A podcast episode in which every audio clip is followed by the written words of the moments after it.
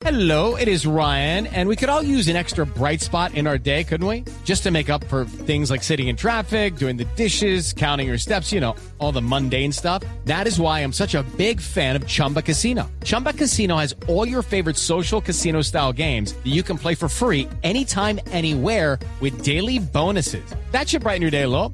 Actually, a lot. So sign up now at chumbacasino.com. That's chumbacasino.com. No purchase necessary. BGW. Void were prohibited by law. See terms and conditions. 18 plus.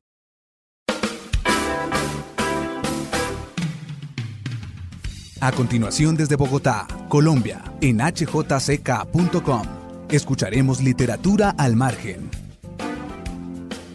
Buenas noches a todos, bienvenidos a Literatura al Margen. Yo sé que estaban esperando esta entrevista desde el martes pasado, pero ustedes saben que a veces lo bueno se hace esperar. Hoy, aquí a las 6 y 3 de la tarde, desde los estudios de Bogotá, Colombia, estamos en HJCK con Carolina Sanín. Vamos a hablar de su último libro, el último que acaba de publicar, que se llama Somos Luces Abismales, publicado por Literatura Random House y que fue publicado el año pasado. Carolina, bienvenida a la HJCK.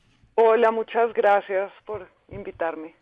Carolina, pues primero eh, yo creo que toda la gente que ha leído este libro en las distintas reseñas que he visto, en los videos, incluso en los posts de Facebook que te, de Facebook y de Twitter que te enmarcan, pues resaltan este libro como una, ¿cómo lo diría? Como un tramado poético. Uno dice, claro, son ensayos, ensayos poéticos, pero sobre todo es cómo sentir la vida. Yo luego cuando lo leí sentía como, claro, esto es lo que yo siento, por ejemplo, cuando hablo con mi gato Pancho, cuando tú te refieres a Anima, tu perra, y, uno no se detiene a pensar en la poética del, del, vivir normal. Cinco años casi escribiendo este libro. ¿Cuándo te das cuenta vos que tenías un libro entre las manos? Primero, gracias por, por lo que dices del libro y me alegra mucho eh, que te haya gustado y que te haya dicho cosas y que te hayas encontrado en él. Eh, yo empecé a escribir algunos de los textos del libro de 2012 y eh, como son textos independientes entre sí, aunque también hay temas que los relacionen, pero pues cada uno funciona solo y fue escrito aparte. Y cuando empecé a escribirlo, pues no, no pensé en un libro de esos textos, pero empecé como a descubrir ese género y eso pasó con un texto que ni siquiera está ahí y que es anterior, yo creo que es de 2011, que publiqué en la revista Granta y se llama Apocatástasis. Y creo que fue allí donde yo me di cuenta de eso que quería hacer, de ese como, eh, de esa intención de seguir el pensamiento y de seguir las asociaciones, pero no como en una, pues en un método de asociación libre o en un no método de asociación libre, no solamente, sino eh, como una manera de estudiar un tema, de estudiar un tema no solo desde distintos ángulos, sino de distintas maneras, desde distintos géneros, eh, pero superpuestos o, o, o, o contiguos pues en un mismo texto. Y entonces, eso lo hice por primera vez en ese texto corto de Apocatástasis, luego luego escribí el cuento que es el perdón, el texto que se llama El pesebre y luego fueron fui escribiendo los otros. Algunos eran muy breves y crecieron mucho, como el de las alturas, eh, procede de una columna de Arcadia, en realidad, y la columna pues tenía una página, y en, y en el libro se volvió, se convirtió en no sé cuántas tiene, 20 o así. Sí, más o menos, 23 casi. Ese, sí. Toda exacta. Y entonces, gracias.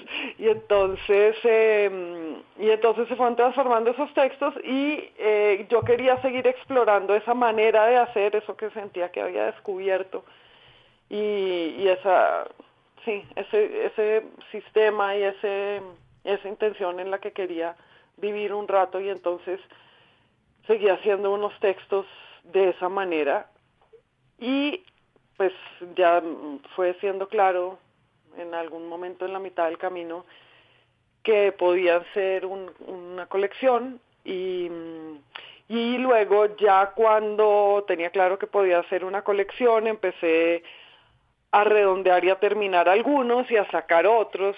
Había pues como el doble de textos originalmente, iba a ser un libro el doble de largo pero descarté muchos textos para concentrarme en esos ocho y escribí el primero que funciona como un arte poética para el resto del libro, es como introductorio para el resto del libro. Y entonces eh, así fue como lo hice. Carolina, hay una cosa que a mí me sorprendía mucho al leer ese libro y es que generalmente cuando uno se encuentra un libro de ensayos, digamos, de ensayos a secas, pues el ritmo de cada ensayo, digamos, es su propia canción, cada ensayo tiene su propia canción, pero este libro tiene dos músicas y es la música del libro en general, que es una canción, digamos, llamémoslo canción, que atraviesa todo el libro, pero cada ensayo, cada texto, cada historia tiene su propio ritmo, entonces es como que habitan dos canciones gigantes en este, en este libro y ocho pequeñas por cada ensayo. ¿Cómo es mantener el ritmo en un texto que para nada es periodístico, que para nada es tampoco un ensayo argumentativo, sino que es como un híbrido entre el sentir y, el, y el pensar, digámoslo así? Ah, sí, esa es una buena pregunta. Yo no sé, yo creo que es un misterio de dónde procede el ritmo. Yo creo que si uno es consciente de escribir con un ritmo, no, nada, iba a decir algo, pero, pero en realidad no sé qué es, qué es ser consciente de escribir con ritmo porque no lo soy como, como programática, sobre todo porque además no sé, no sé nada de música, no tengo buen oído, yo no puedo programar ritmos, en realidad no entiendo mucho, no entiendo mucho la música, no quiere decir que no la disfrute muchísimo y que oiga mucho y trate de saber, pero no entiendo cómo, cómo se hace. Y entonces yo creo que el, el único ritmo que yo puedo como lograr es un ritmo que sale de la, de la lógica, de la lógica de las oraciones y que por tanto pues determina la puntuación de las oraciones. Y entonces ese, ese ritmo que se pues que está conformado por párrafos largos y párrafos cortos y a veces como una como un desatarse en verso, sí, como que de repente hay unas partes de los ensayos que están en verso y luego está el último de los ensayos que es em, que es un poema que está todo pues en, en verso y fragmentario. Eh, es una consecuencia de cómo pensaba las cosas y no del ritmo per se es decir no no planeé ningún ritmo. Eh, pero lo que dices me interesa porque pues sí yo estaba pensando de una manera cuando escribía eso y eso es verdad o sea no de varias. O sino que estaba relacionando las cosas como metafóricamente y analógicamente y, y estaba metida en una manera de, de pensarlas, en una, en una, en un cierto tipo de atención. Y entonces eso me imagino que hila todo el libro y que está detrás de todos los ensayos. Pero como cada uno tiene su tema y también como su estado emocional, uno es luctuoso, es de un duelo, y otros son celebratorios y el de la subida a, a las montañas, ese de, de una, ¿cómo se llama? El de las montañas. Una subida, ¿no? Sí.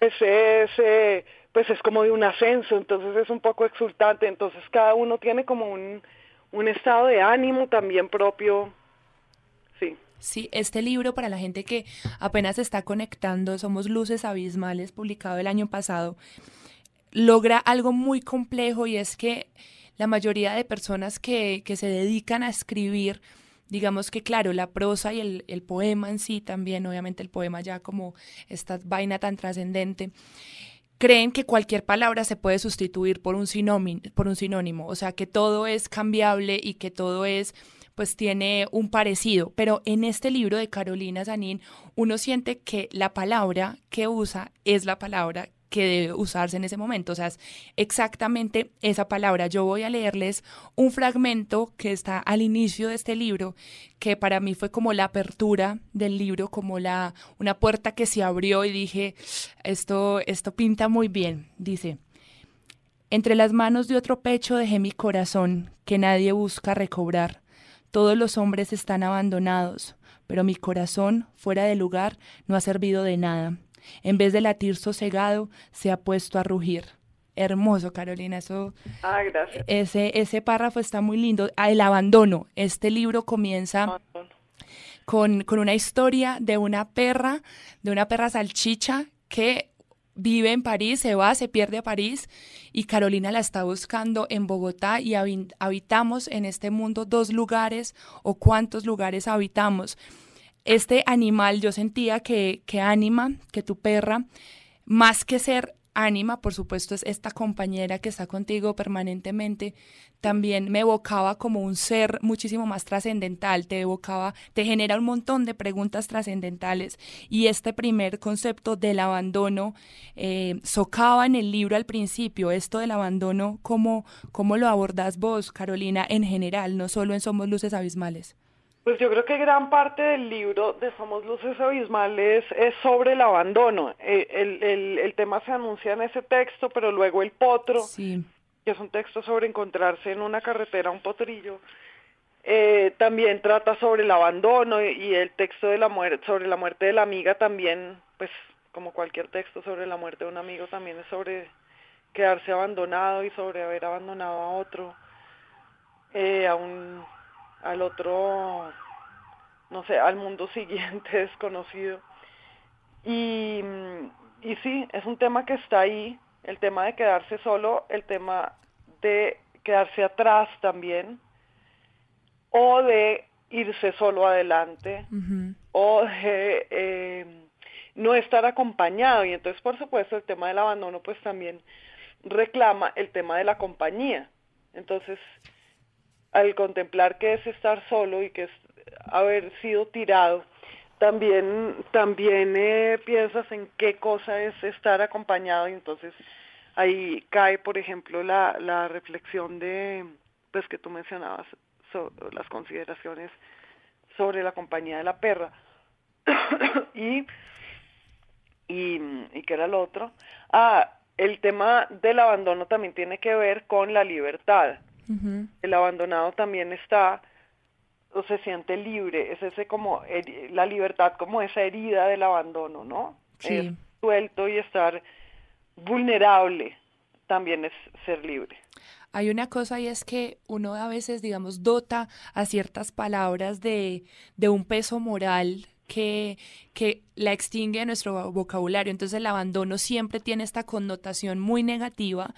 Y yo recuerdo que una amiga mía que perdió a su mamá y a su papá, que es huérfana, y me decía, pues le voy a ser muy honesta, a mí me dolió profundamente la muerte de ambos, pero lo que me alegra es que yo no voy a tener que responder por nadie en ninguna vejez.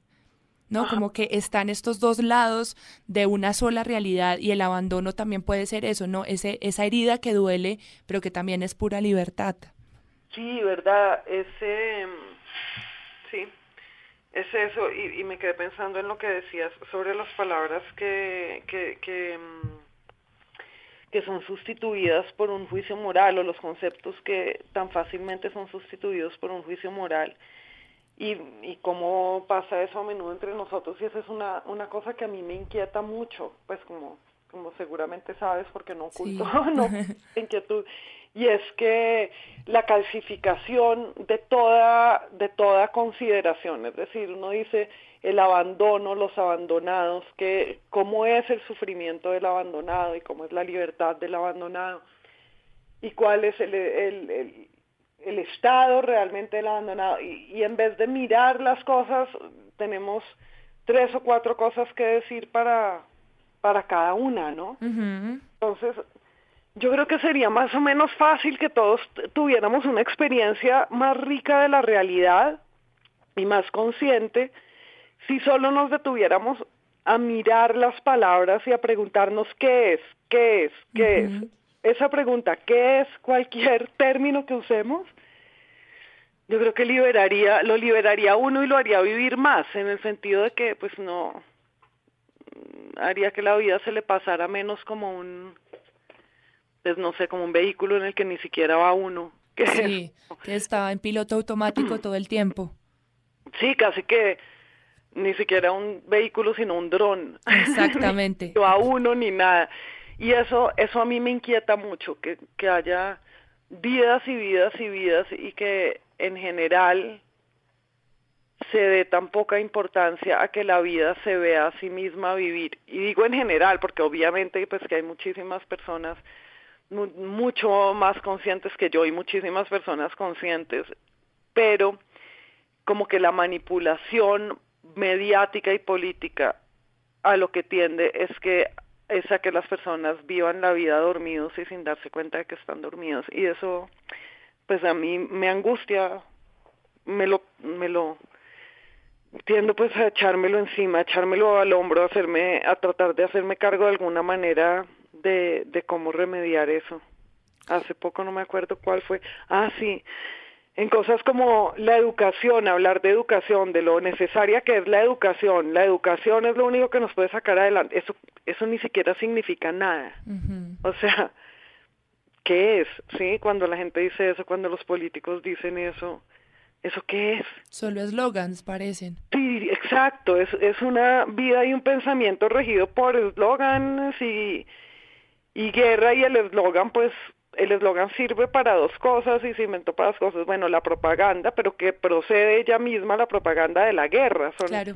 En, en, en, eh, en últimas son divisas de, de estandartes, ¿no? De, Sí. de combate. Eh, sí. Hay una cosa, Carolina, y es que, claro, digamos, esa conciencia de que la frase además está muy bonita y es de que la vida se vea a sí misma viviendo, pues uno no llega, digamos, a esa conclusión caminando por el centro de Bogotá, o no, no sé, Y cómo... eso también es cierto. Yo me he preguntado mucho por, o sea, ¿te refieres a que cuando uno tiene que poner tanta atención a lo inmediato y cotidiano cuesta Cuesta muchísimo, cuesta un montón. y la y también la, el distanciamiento. Tienes toda la razón. Y una de las razones por las que es tan mortífero y tan un atentado tan grande a la dignidad del, de la persona, el, el, el, eh, el construirle un entorno tan precario, es que no lo deja desarrollarse como persona. Entonces, más allá o más acá de la educación, el transporte, el que alguien tenga que ir dos horas, tenga que montarse en un bus de su casa dos horas cada día, ida y vuelta, y otras dos de vuelta para el trabajo, para ir de su casa al trabajo y de su trabajo a su casa, casi no puedo construir esa oración, en fin. Eh, eso hace que, eso está esclavizando a esa persona, o sea, eso hace que esa persona no pueda pensar en cosas. Claro. Eh, porque bueno, si en el transporte público pudiera pensar es otra cosa, pero en el transporte público tiene que estar pendiente de que no la manoseen o la roben. Y, y eso es muy criminal y eso es más urgente que la tal, eh, es que, o sea, es que eso es la educación, o sea, es permitirle a una persona desarrollar sus facultades intelectuales y espirituales y emocionales. Eso es la educación vista en un sentido amplio, no es cuántos profesores se meten en cada jornada de cada escuela. Y entonces eh, el problema de movilidad es antieducativo en Claro. ese sentido. También tenemos esta idea de educación un poco paternalista e institucionalizada totalmente, y es como la educación es solo la que se ve en el aula, en una universidad, que todos tengan... No, educación es yo ser consciente de que soy un ser humano que merece parques, espacios de, de esparcimiento y de respirar un aire limpio también. Sí, eh, sí, es esa dignidad del ciudadano. Y de hecho las ciudades pues deben concebirse como espacios educativos toda la ciudad. Exacto. Y eso no quiere decir que un idiota alcalde ponga unas vallas que digan como era respeto es no sé qué. O sea, no significa esa moralina en vallas, porque me imagino que eso procede de una concepción de que el espacio público es educativo.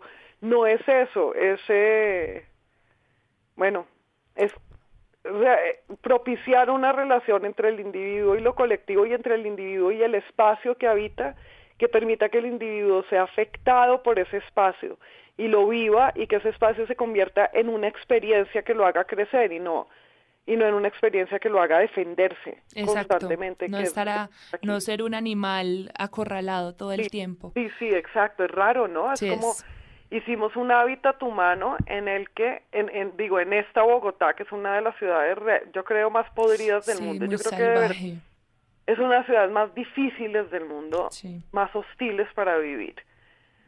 Eh, y creo que lo que hemos hecho es extra, sí, es, eh, pensando en eso que dices, es como si todos fuéramos presas. Sí, Sí, el, el humano con- construyó las ciudades para protegerse. Las ciudades son inicialmente pues castillos, y bueno, aldeas y castillos, y eh, lugares donde protegerse y donde estar entre sí eh, y alejar un poco los al enemigo que, que en fin era era la naturaleza. Pero bueno pero digo las ciudades si están hechas para sentirse protegidos esto está cumpliendo exactamente lo contrario. Esto es la pesadilla de la ciudad eh, no vale la pena tener una ciudad si es para esto. O sea es mucho mejor estar en la selva que estar en una ciudad. Si Sí, la ciudad es un campo de amenazas para la persona constantes, como es Bogotá. Y, y la gente, no, bueno, no sé por qué terminamos hablando tanto de Bogotá, pero, pero bueno, y uno debería darse cuenta de el, la enormidad de, de daño que es el que no quieras salir de tu casa para no respirar veneno. Totalmente. O sea, es una cámara de gas la ciudad. Totalmente. Se vuelve una antítesis Bogotá, digamos, la ciudad de la ciudad, ¿no? Exacto, es la anticiudad. Sí. Y, y la anticiudad genera también la anticomunidad. Claro. Entonces realmente es infernal lo que está pasando aquí, es serísimo. Sí, es, es complejo que, que todo el mundo que vive acá y nadie quisiera vivir acá. Es, es muy extraño. Carolina, vamos a, cambiar un poco de tema y es que en una de las columnas que creo que fue una en Vice que publicaste, que ha sido, que digamos a mí me iluminó bastante, y es cuando tú te das cuenta, cuando vos te das cuenta de que sos una mujer, ¿no? Esta conciencia de que sos una mujer. Yo quisiera también preguntarte si hubo un momento en específico en tu vida cuando vos dijiste, soy una escritora. O sea, hay una conciencia. momento en el que me di cuenta de que era un hombre. o sea, eso es chiste, pero está bien medio verdad, porque. Claro. Porque yo creo que en parte en esta sociedad tan patriarcal y tan machista, yo siempre creí que iba a ser escritora porque nunca me di cuenta de que había cosas que era más fácil hacer para un hombre que para una mujer o que no se estimaba que una mujer pudiera hacer cabalmente. Eh, yo he contado esto muchas veces, pero pues ya que me lo preguntas, lo vuelvo a contar. Ese, por algún azar, porque no soy hija de feministas ni mucho menos. Eh, bueno, mi madre hoy es más o menos consciente de eso y, espero que mi padre también se haya hecho más consciente de eso. Eh, al, sin ser hija de feministas, por alguna razón rara, mis papás nunca me inculcaron ningún, ninguno de los considerados por nuestras sociedades valores femeninos, nunca. Ok. Bueno, sí, en algún momento mi mamá me decía que qué falta feminidad, algo, pero digo, no, no hubo eh, como esa educación femenina. Y yo, como leyes, además. sí, y yo al ser hija mayor y no tener primos cercanos y ser la mayor también de los primos de un lado de la familia, pues yo no vivía ningún contraste con niños, ¿sí? Entonces nunca fui consciente de ningún factor diferencial muy ingenuamente hasta muy tarde fui a un colegio de, de solo niñas y yo creo que al contrario de los colegios de solo niños, en esos colegios de solo niñas se pueden desarrollar las personas eh, sin, sin tener esa, esa inquietud de no sé, de ser hombres incompletos las mujeres o algo así. O por lo menos ese, en el momento en el que yo crecí creo que fue eh, beneficioso. Ahí está ladrando Dalia, perdón. No, está invitada. para mí eh, eso. Y, y entonces siempre creí que podía ser escritora exactamente igual que un escritor, mejor dicho, era un escritor y una escritora en esa como conciencia andrógina que tenía o, o falacia andrógina que tenía. Y en un momento y ah, bueno, y me preguntas de cuándo me di cuenta que quería ser escritora y eh, suena una respuesta cliché, pero es verdad siempre. Yo no, yo siempre supe que iba a hacer esto y no, y no recuerdo ningún momento en el que, en el que no. Y es extra, o sea, escribí un poema cuando tenía tres años y medio y me di cuenta de que, porque aprendía y también suena ridículo y cursi, pero pues es verdad. y también era ridiculísimo y cursi el poema, pero digo, supe que era esa experiencia componer una cosa y de que a la gente eso la alegrara o, o, bueno, o te elogiaran y supongo que por esa reacción de no abandono que produjo me hizo tenerle afecto a, hacer eso, de escribir. Pero es raro, como que yo siempre tuve una memoria o una idea de que eso era lo que... Lo, que querías hacer. Yo había nacido para, para hacer eso. Sí. En la presentación de Somos Luces Abismales en la fiesta del libro de Medellín el año pasado, eh, hubo un momento en que me pareció bastante digamos que un concepto bastante extraño que yo no había escuchado.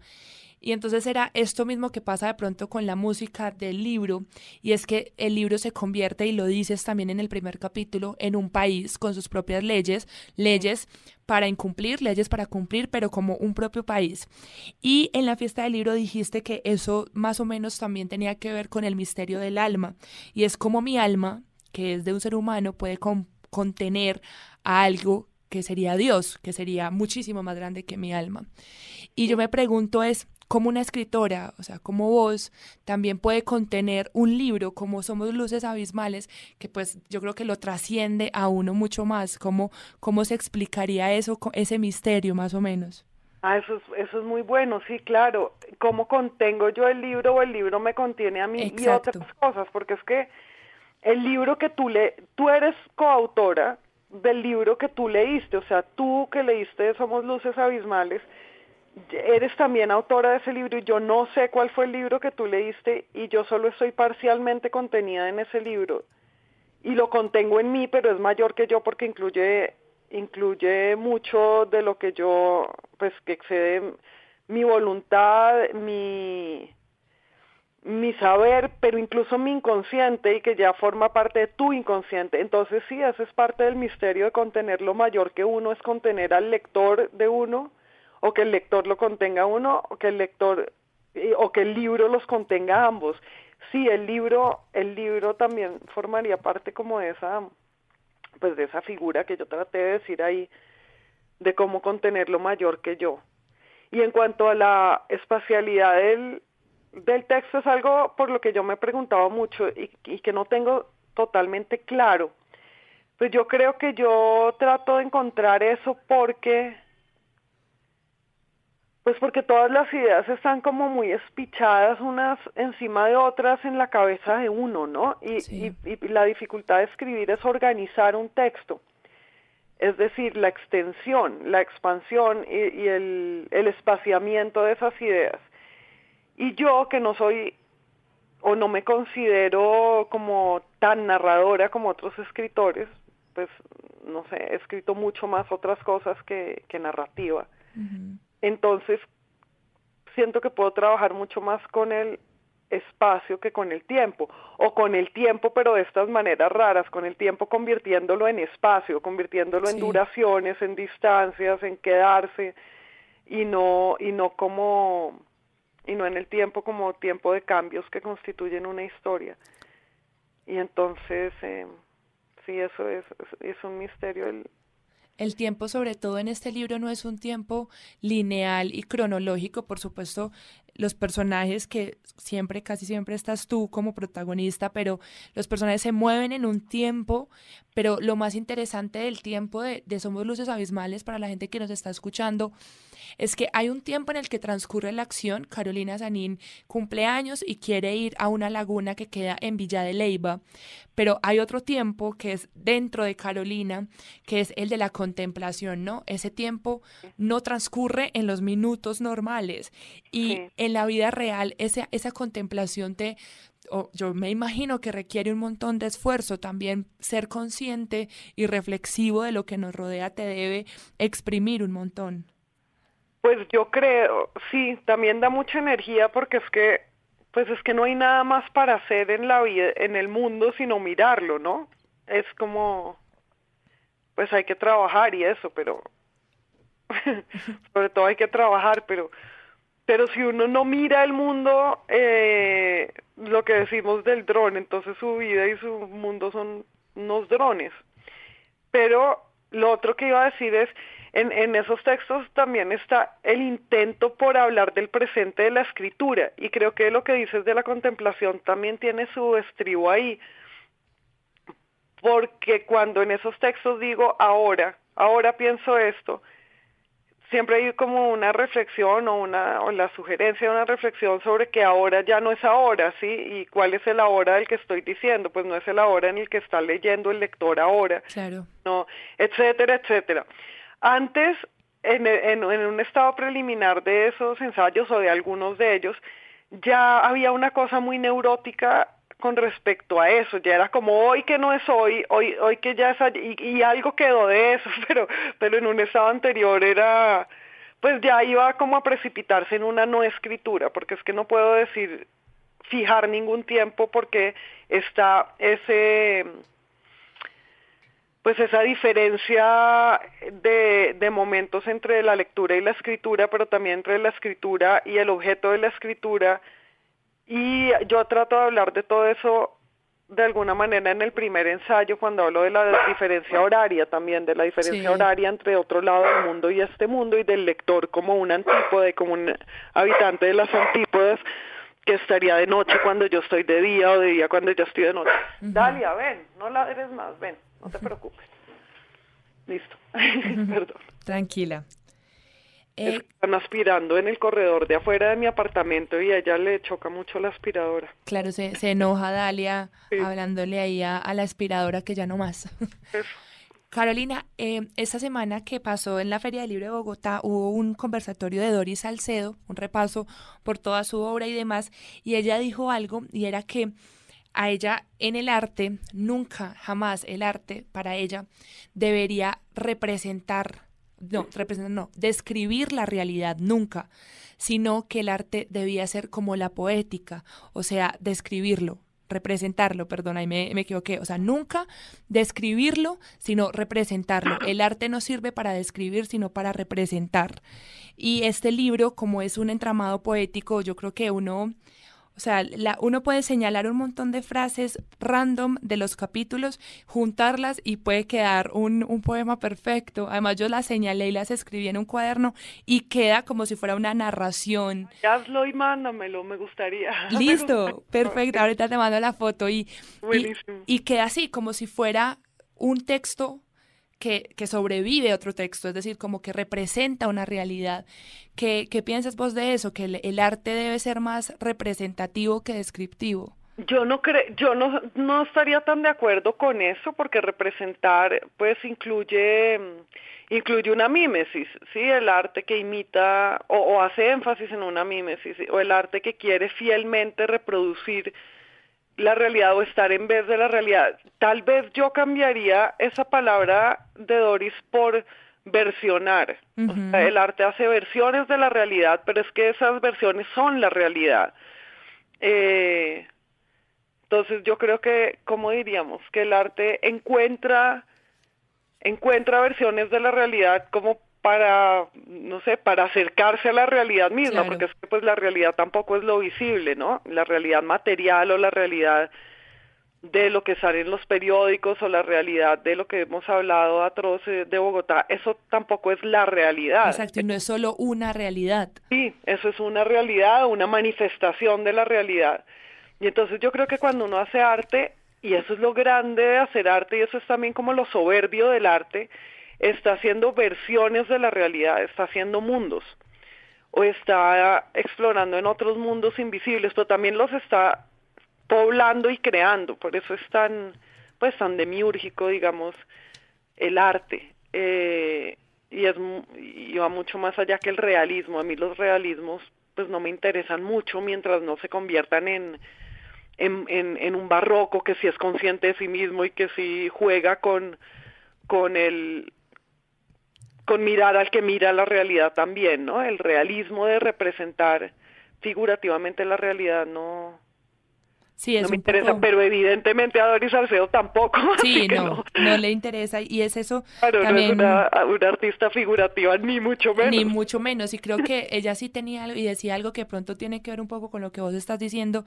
Y es que es demasiado pretencioso y estúpido pensar que uno puede representar la realidad en su totalidad, porque la realidad, como te dije, no es una sola y es imposible para un ser humano abarcar todas las realidades posibles. Entonces uno tiene que decidirse por una y ella se decide pues por la poética. Sí, sí, pues estaría de acuerdo. Sí, hay una, una frase que está aquí en el libro y dice que siempre, aquí la tengo señalada, y dice, en todo lo que he escrito estoy disfrazada. Y este libro es una conversación también personal de Carolina Sanín con su pensamiento, cómo fue, sobre todo ese último capítulo también, esa ese último texto, arrojarse a ese vacío y decir, me voy a quitar la ropa, me voy a desnudar un poco frente, frente a las páginas y me voy a lanzar. ¿Por qué decidiste eso? En el último texto dices... Sí, como en el libro en general, porque, digamos, uno aquí puede darse cuenta y de, digamos, uno logra meterse en el pensamiento tuyo. Obviamente no es todo tu pensamiento, pero sí hay una idea de que yo estoy en la cabeza de Carolina. Y eso, digamos, también tiene sus riesgos. Dejar que la gente entre en lo que uno piensa es, es riesgoso también. Entiendo, es cierto. Es una, es una sobreexposición porque también, y, y, y, esto en relación también con la, con la cita que hacías al comienzo, es una exposición, pero también es una entrega a que ellos te inventen un personaje. Esa sobreexposición lo que hace es que te entrega, ¿sí? Te entrega a los otros para que los otros hagan de ti un personaje y eso inevitablemente va a pasar porque nadie puede conocer a nadie.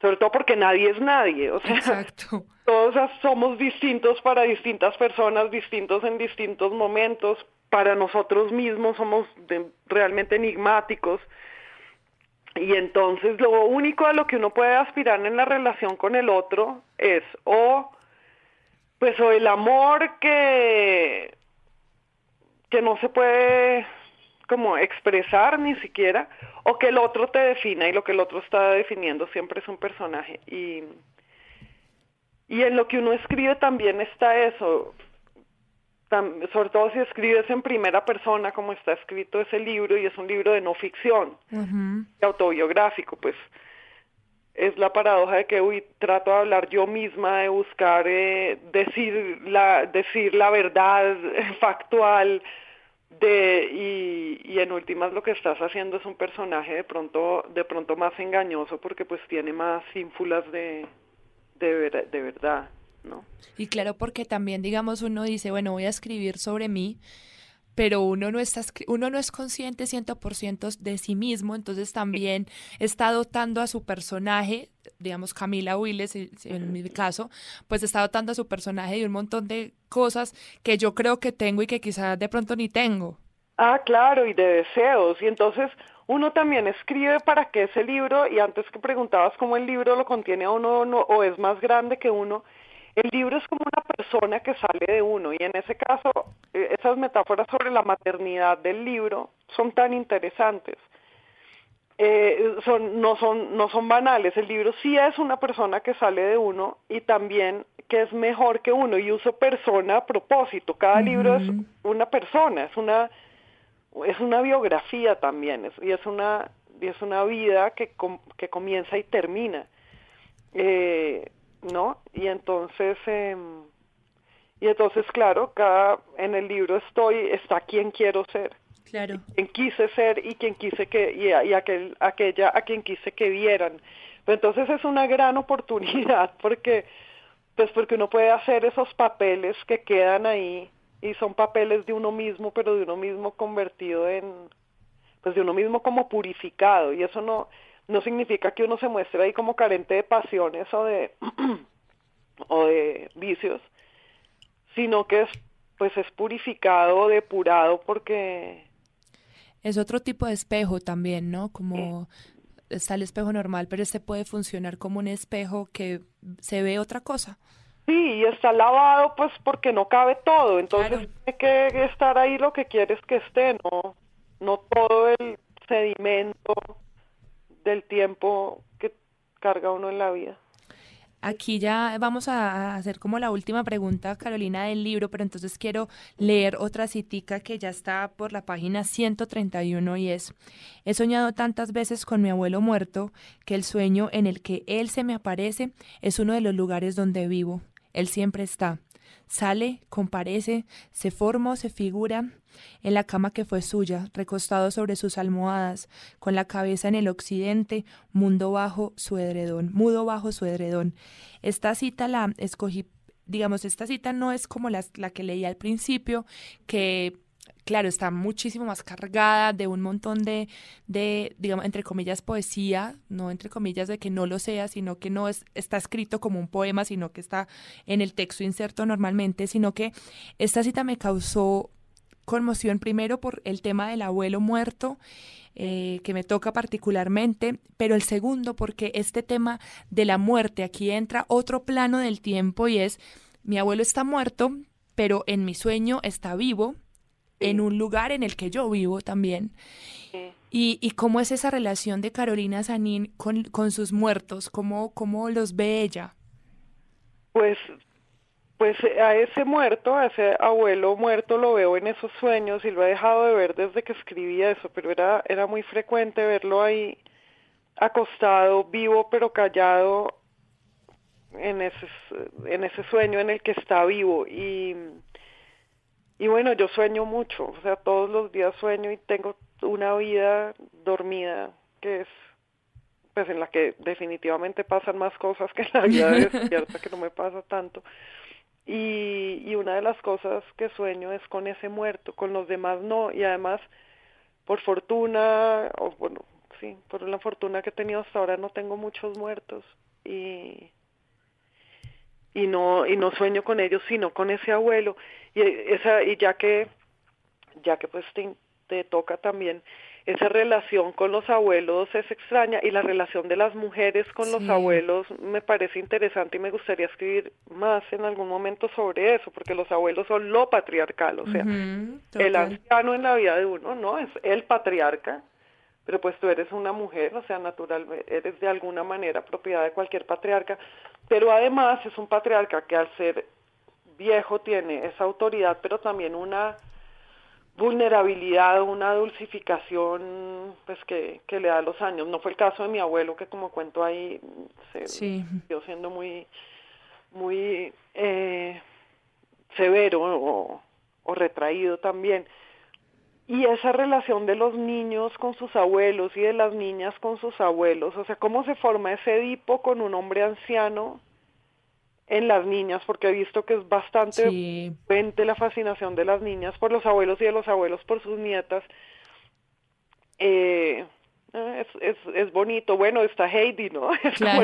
el, Su, el, el, gran estereotipo. El anciano y la niña, sí. Me, me, gustaría, sí, como el anciano y la niña que es su nieta, que es su sangre y que, y que no es su hija, que es la hija de su hija o de su hijo. Y sí, la relación de la niña, pues con esa con la imagen del patriarcado o del casi el dios, ¿no? Que es el abuelo. Claro, porque es, es, es, esa persona que uno cree que lleva en la tierra los mismos años que nació la tierra, sí, entonces sí, le lo dota de un montón de. Exactamente, entonces como es el abuelo. Una cosa es el papá, que cada vez se vuelven más mortales, entre uno va más creciendo, pero entre uno más va creciendo, los abuelos incluso se cargan más de esta forma de sabiduría y no sé qué.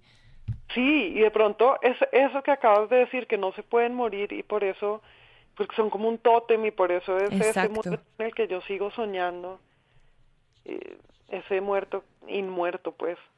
sí, hay una sección, ustedes saben que aquí en Literatura al Margen siempre tenemos una sección y es como la playlist de nuestros invitados y Carolina también escogió sus cuatro canciones y vamos a empezar con Tania. Ah, pero lo voy a explicar sobre las cuatro canciones. Claro, por supuesto. Carolina va a contarnos la historia con cada una de esas canciones. Vamos a empezar con Tania de Fruco. Cuéntanos esa, esa canción, esa historia, ¿por qué escogimos esta canción de primeras, Carolina? Bueno, pues yo escogí cuatro canciones canciones colombianas porque me pareció una tarea demasiado grande escoger cuatro canciones entre las canciones de la humanidad entera y de toda la historia. Entonces, escogí cuatro canciones colombianas que me gustan y una es Tania de Fruco, que me encanta como me gusta todo lo de Fruco y todo lo que canta el Joe Arroyo, pero Tania especialmente porque es un género rarísimo, que es como esa salsa rock que, que uno no sabe bien qué es y que es yo solo he oído en esa, en esa canción y en algunas otras de, del Joy Arroyo, es esa salsa súper colombiana, paisa, cartagenera, me interesa, me interesa mucho. Entonces eso es Tania que me encanta.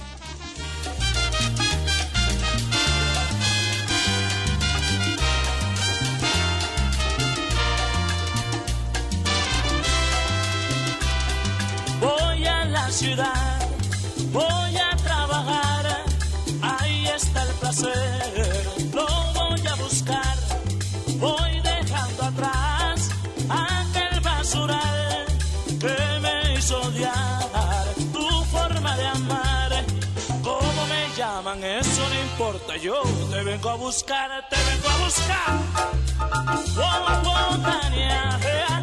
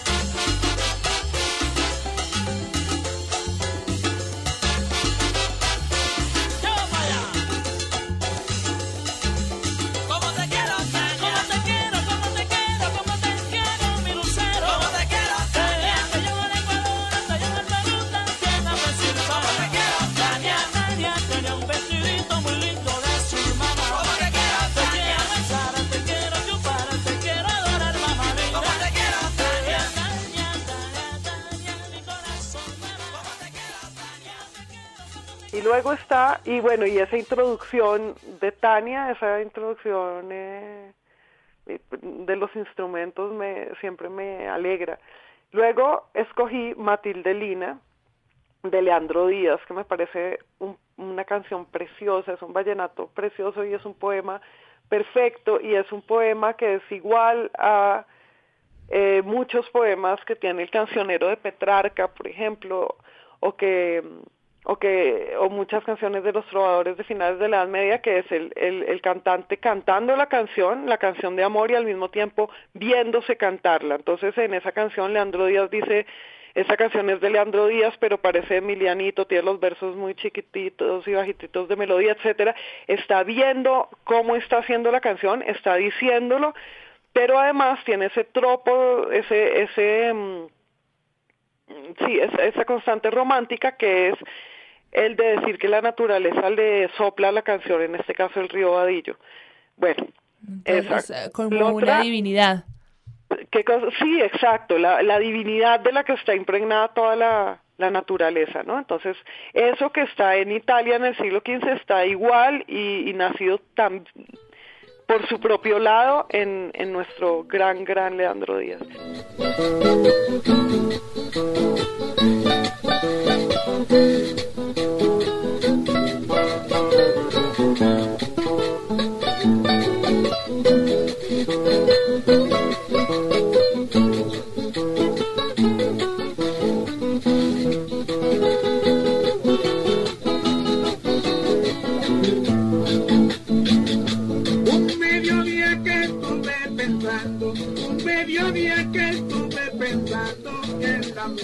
Que me hace soñar.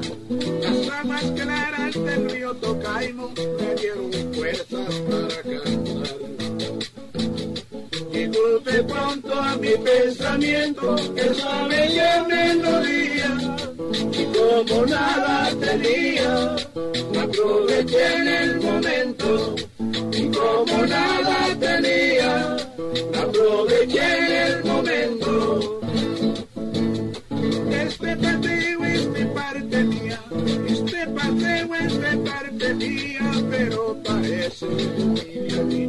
Tiene los versos muy chiquititos y bajititos de melodía.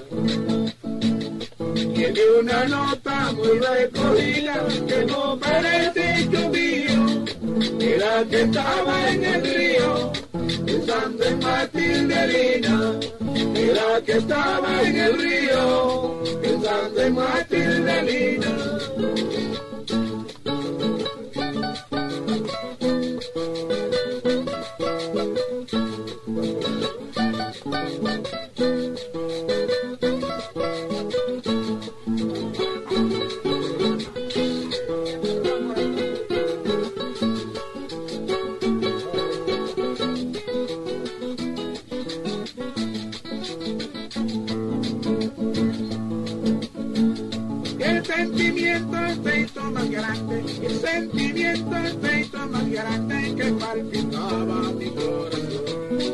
Bello canto de los fluviales me acompañaron una canción. Canción del alma, canción querida, que para mí fue sublime. Al recordarte Matilde, sentí temor por mi vida. Al recordarte Matilde, sentí temor por mi vida.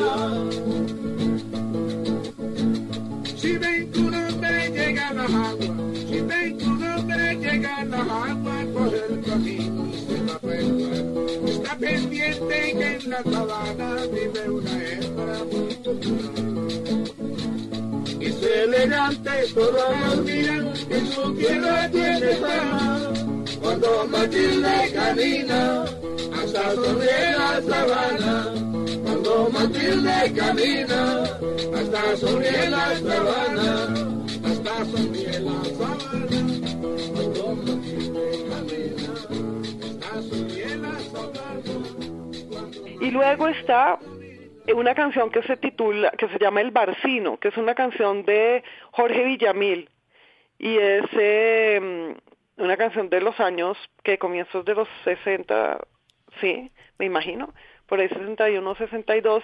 Y es una canción que habla de un toro al que se llevan los guerrilleros y luego termina siendo toreado. Entonces, pues me interesa porque, porque bueno, ya se sabe mi interés por el sufrimiento de los animales, pero también porque es una de las canciones compuestas en ese, en esa paz, en ese lapso de paz, en ese otro proceso de paz que hubo en Colombia, que fue eh, la paz de la violencia política entre liberales y conservadores y del que surgió luego, pues después de esa paz o en medio de esa paz, se, se levantó luego y creció la, la guerrilla de las FARC con la que se haría el segundo proceso de paz, pero, pero este y otros bambucos eran canciones de ese proceso de paz, y entonces es interesante.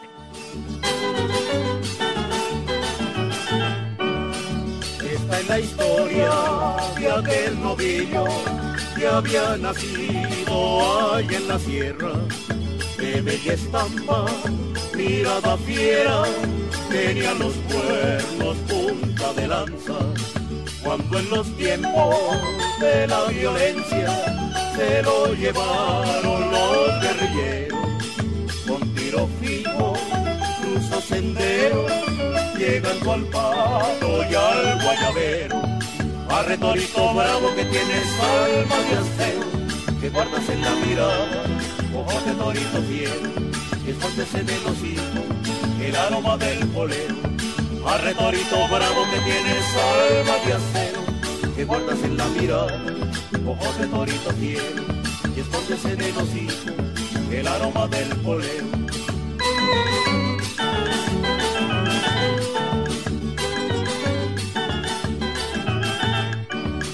Más pasó el tiempo, ya he olvidado contra la muerte lucho el barcino. Tenía en el morro las cicatrices de garras fieras del canaguaro. Lo descubrieron los militares y arriado al ruedo para San Pedro.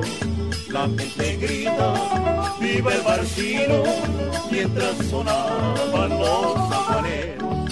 Al retorito bravo que tienes alma de acero, que guardas en la mirada, ojos de torito fiero, y escondes en el hocico el aroma del polero. Al retorito bravo que tienes alma de acero, que guardas en la mirada, ojos de torito fiero, y escondes en el hocico el aroma del polero.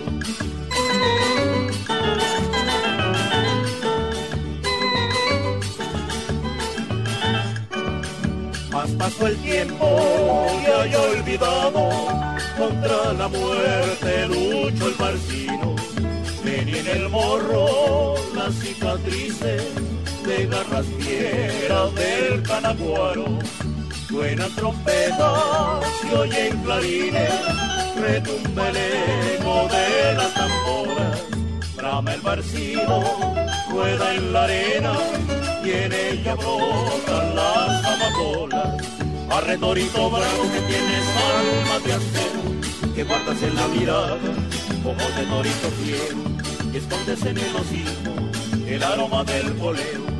A retorito bravo que tienes alma de acero, que guardas en la mirada, ojos de torito fiero, que escondes en el hocico el aroma del poleo.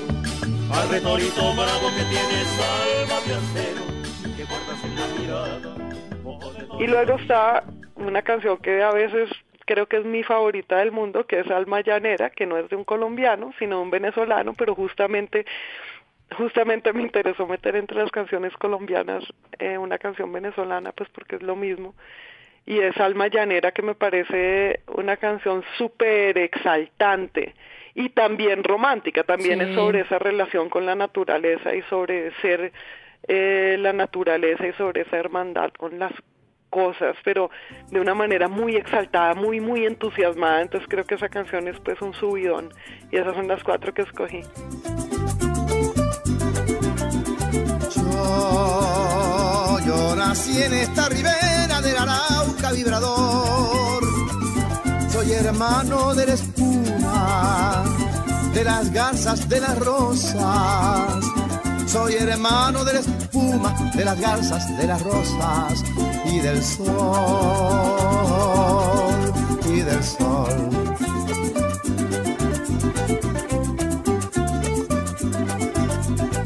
Me arrulló la viva diana de la brisa en el palmar y por eso tengo el alma como el alma primorosa y por eso tengo el alma como el alma primorosa del cristal,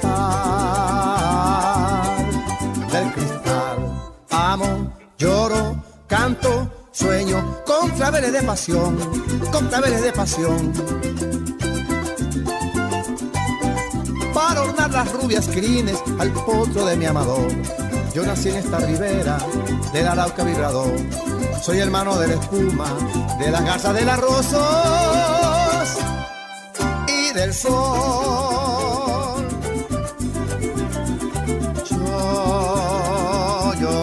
En esta ribera del Arauca vibrador.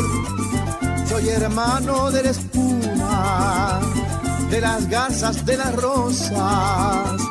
Soy hermano de la espuma, de las garzas, de las rosas y del sol, y del sol.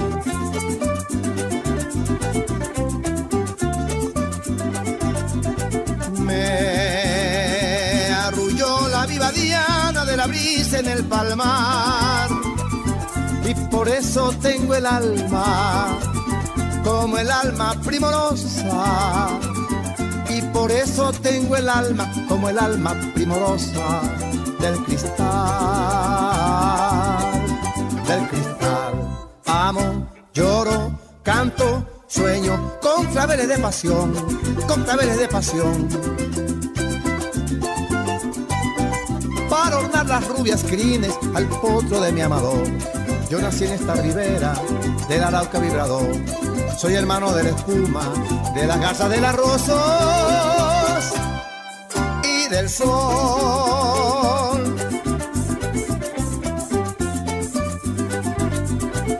Me arrulló la viva diana de la brisa en el palmar por eso tengo el alma como el alma primorosa y por eso tengo el alma como el alma primorosa del cristal,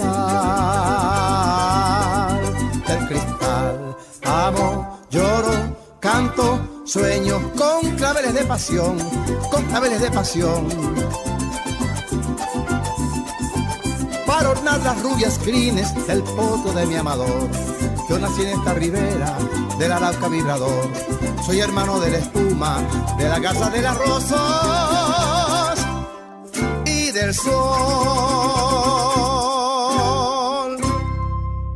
Carolina, muchísimas gracias por estar aquí en la HJCK. Yo creo que se nos quedan un montón de temas por fuera. Podríamos quedarnos acá dos mil horas.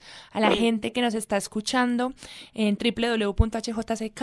Recuerden que nos pueden seguir en todas las redes como arroba HJCK Radio. Yo soy Camila Builes y les recomiendo este libro, Somos Luces Abismales, de Carolina Sanín, que lo publicó el año pasado. Y un dato así... Eh, que creo que es un buen apunte para finalizar, y es que en la imagen, el de la tapa, en la portada, está San Dionisio en la Catedral de Notre Dame, ya saben lo que, lo que pasó con la catedral, y Carolina habla de esta imagen dentro del texto, y no habla someramente, sino que yo sentí también que esta explicación de San Dionisio y de meterse en una catedral y sentir que es la última que se está en un lugar, dota también al libro de eso, porque cuando uno lee Somos Luces Abismales, quisiera que fuera el único en el mundo que lo estuviera leyendo. Carolina, muchas gracias por estar acá. Muchas gracias a ti, Camila. Bueno, hasta aquí literatura al margen. Hoy les quedamos un poco mal. Ustedes saben que nosotros salimos todos los martes a las 6 de la tarde, pero bueno, esa invitada yo creo que lo merecía el cambio de horario y de fechas. Recuerden que nos pueden seguir en todas nuestras redes sociales como arroba HJCK Radio. Estamos en www.hjck.com. Yo soy Camila Willes y nos escucharemos mañana en el noticiero porque mañana regresa la hora cultural.